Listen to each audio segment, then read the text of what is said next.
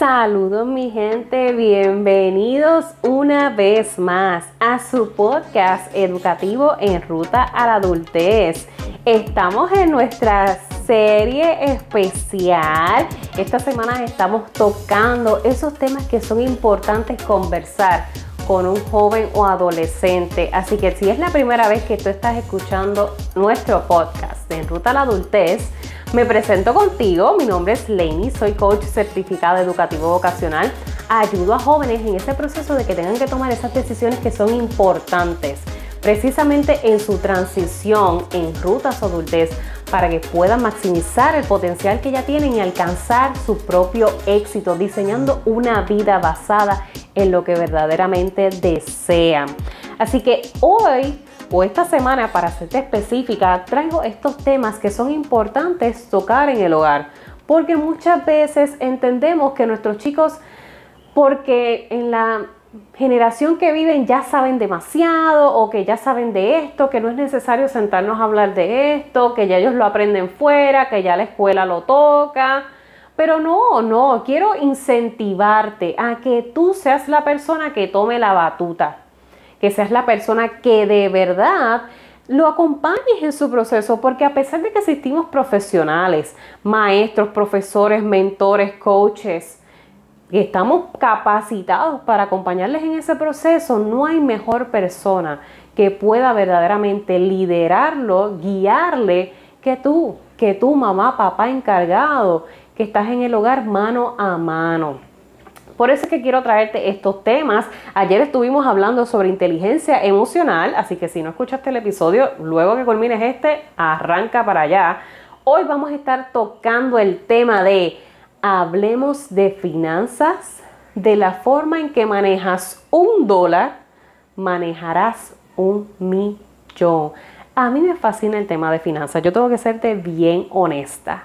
Me encanta. Yo creo que el trabajar en la banca, la experiencia trabajando en la industria de la banca, me ha hecho comprender mucho más cómo es que se mueve este mundo del dinero y agarrarle ritmo, agarrarle ritmo a las matemáticas, a los números, porque la verdad es que no se me dan, no se me dan. Yo, o sea, el amor no, la relación amorosa con la matemática no se ha dado en mi vida. No sé si en algún momento se vaya a dar.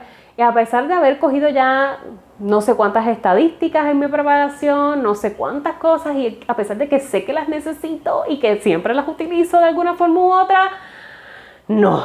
Pero es parte de un proceso, lo sé, lo sé. Me estás escuchando y quizás dice Lainey, estoy contigo. Te entiendo. La realidad es que todavía, todavía estamos sin entender por qué, por qué nos enseñan fracciones en la escuela. Pero es que es importante, es importante, créeme, en algún momento le sacaremos el provecho. Pero volviendo a nuestro tema principal, y esto te lo digo porque es cuestión de mentalidad. Anteriormente te mencioné la importancia de trabajar la inteligencia emocional porque es un componente de un todo, esa capacidad de comprender nuestras propias emociones para poder entender las de los demás. Cuando se trata del dinero, esto es más mentalidad que el mismo propio objeto. Porque el dinero es una herramienta. Es como tú llevar un martillo, un destornillador, un, sellador, unas tijeras, es exactamente lo mismo. Es una herramienta que debemos aprender a utilizar con medición, con estrategia, con estructura, porque es la manera en que rompemos esa escasez que por mucho tiempo ha sido la que generación tras generación en nuestro hogar se ha ido creciendo y es lo que seguimos pasándole a nuestros hijos. Seguimos pasándole a nuestros hijos. Y no se trata de juzgar ni señalar a mamá o papá, porque mis padres, siendo inmigrantes, también tenían eh, estas narrativas en el hogar. Y el dinero siempre se veía como algo bien lejano, como algo como que no, eso no, no, se, no tenemos, no tenemos, no tenemos. Sin embargo, tengo que decirte algo que yo sí le agradezco a mis papás. Y es que ellos siempre me enseñaron a que de pequeña, si lo que nos daban eran un dólar, había que administrar inteligentemente ese dólar. No nos decían para qué lo podíamos gastar, no nos decían qué teníamos que comprar. Semanalmente, estoy, estoy hablando en la etapa preescolar, cuando estábamos en la, en la escuela elemental, nos daban un dólar a mi hermana y a mí. Y quedaba en nosotras la responsabilidad. A esa edad, quizás estoy hablando 7, 8 años, a esa edad quedaba en nosotras la responsabilidad de administrar ese dólar porque sabíamos que hasta, hasta el viernes o hasta la próxima semana no había otro dólar más. Así que si queríamos esa semana en el recreo comprarnos mantecaditos, dulcecitos, chicles, teníamos que aprender a distribuir los centavos porque si no, nos quedábamos sin nada y no había que impidiera más nada porque ellos fueron bien claros al darnos la instrucción que eso era lo que había para la semana. Y a eso me refiero con que de la misma forma que administras un dólar, vas a administrar el millón. Porque a veces hablamos del dinero como cuando yo tenga dinero. Pues es que, es que yo no puedo hacer las cosas porque es que yo no tengo un millón de dólares. Yo no puedo hacer las cosas porque yo no tengo 100, 200 y pico de dólares en el banco. Yo no puedo hacer las cosas porque yo no tengo tarjetas de crédito. Eso está muy lejano para mí porque es que yo no tengo ese dinero. Yo no sé cómo yo puedo hacer eso porque yo no sé cómo voy a conseguir el dinero. Y así sucesivamente. Y así sucesivamente lo hablamos, lo repiten nuestros chicos, lo siguen repitiendo con sus hijos y sigue esa mala relación con el dinero que es una herramienta positiva. Esto de que el dinero es la causa de las guerras más grandes en el mundo, el dinero causa divisiones, el poder ciega a las personas claramente. Lo que ciega a las personas no es la herramienta, es el proceso. Y eso depende mucho del autoconocimiento y de la inteligencia emocional, del desarrollo personal. No tiene que ver con la herramienta del dinero ni cuánto o cuánto no tienes. Así que, ¿cómo comienzas a sanar ese proceso con ese dinero? es transformando la mentalidad. Cuando hablas de Él con tus hijos, no lo hables desde la escasez, sino desde la oportunidad. Tú podrás tener todo lo que quieras, pero la importancia es que una vez lo tengas, lo sepas administrar, lo sepas utilizar para que lo puedas multiplicar, porque eso es un ciclo, eso es una rueda de inversión no hago absolutamente nada con ganarme la loto, un millón de dólares en la loto, y al otro día tener dos dólares en la cuenta. Malgasté el dinero, lo mal administré. No tengo ahora cómo multiplicarlo, cómo seguirlo generando. Se cerró esa rueda de inversión. Así que eso es bien importante comenzar a trabajarlo con nuestros chicos, que dejen de ver la ilusión de que cuando tenga mucho dinero, pero ¿para qué quieres mucho dinero si no sabes utilizarlo? ¿Para qué quieres tanto dinero si no vas a saber administrarlo? Si no vas a saber distribuirlo inteligentemente conforme tus gastos. Diferenciar lo que es un gasto de una inversión. El gasto generalmente no genera resultados, tampoco beneficios, porque es algo que se da sin retorno. La inversión se da con un retorno. Cuando se invierte en una casa, el retorno que tienes es vivienda, techo. Cuando se invierte en un auto, el retorno que tienes es transportación. Esa es la diferencia entre una cosa y la otra. Cuando vas a comer en un fast food, estás gastando comida porque no tienes un retorno. El retorno que lo que tienes positivo es que saciaste la comida o la, la ansia de comida instantánea de forma poco saludable porque lo que viene son calorías, enfermedades, colesterol versus invertir en la compra en el supermercado, que aunque cueste un poco más en inversión, me genera resultados de forma prolongada.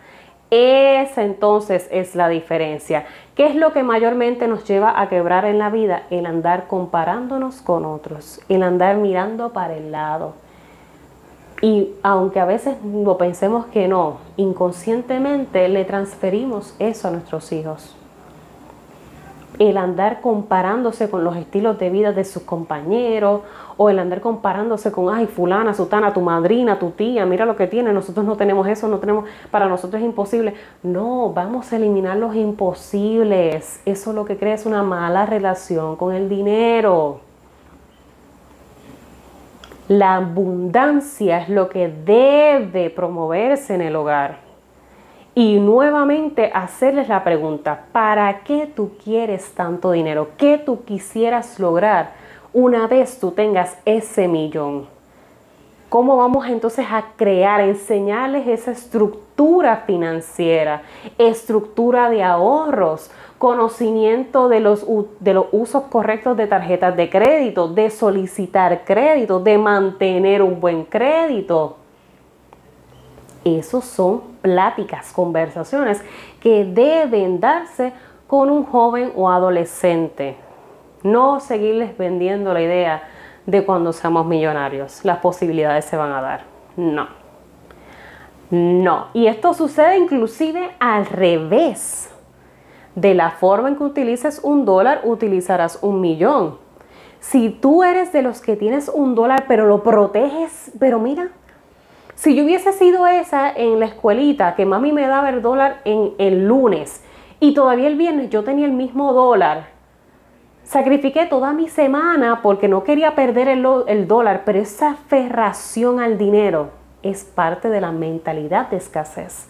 El miedo a perderle, el miedo a no tenerlo, el miedo a no saber cómo generarlo, cómo multiplicarlo nos aferra a una herramienta. Y ustedes saben cuántas personas tienen vidas infelices por aferrarse a esa herramienta. Y tienes que saberlo, porque posiblemente lo has visto y, inclusive a lo mejor lo has hasta señalado. Ay, mira aquella, tanto que tiene y mira la ropa que usa. Ay, mira aquel, tanto dinero que tiene y mira en el carro que anda porque nos andamos siempre pendiente al otro y a las inversiones o las decisiones que tome el otro conforme el uso de su herramienta, de su dinero. Y en efectividad sí, hay gente que se aferra tanto y tanto y tanto a la idea de que por fin lo tengo, no quiero perderlo, que son los que llamamos los famosos tacaños. Así que ambos extremos son complejos como siempre dicen, las cosas al extremo siempre son, siempre son negativas. Todo lo que es exagerado siempre es conflictivo. El muy, muy, ni el tan, tan. Así que te dejo con esa información en el episodio de hoy.